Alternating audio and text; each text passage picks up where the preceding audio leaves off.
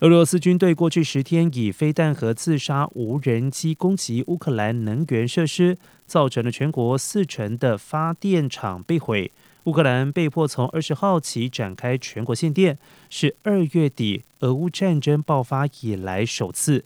乌克兰总统泽伦斯基资深助理提摩申科表示，二十号起全国限电，从早上的七点到晚上十一点，有必要将用电量减到最低。如果这样还不够，大家要有短暂停电的准备，这是迫不得已的。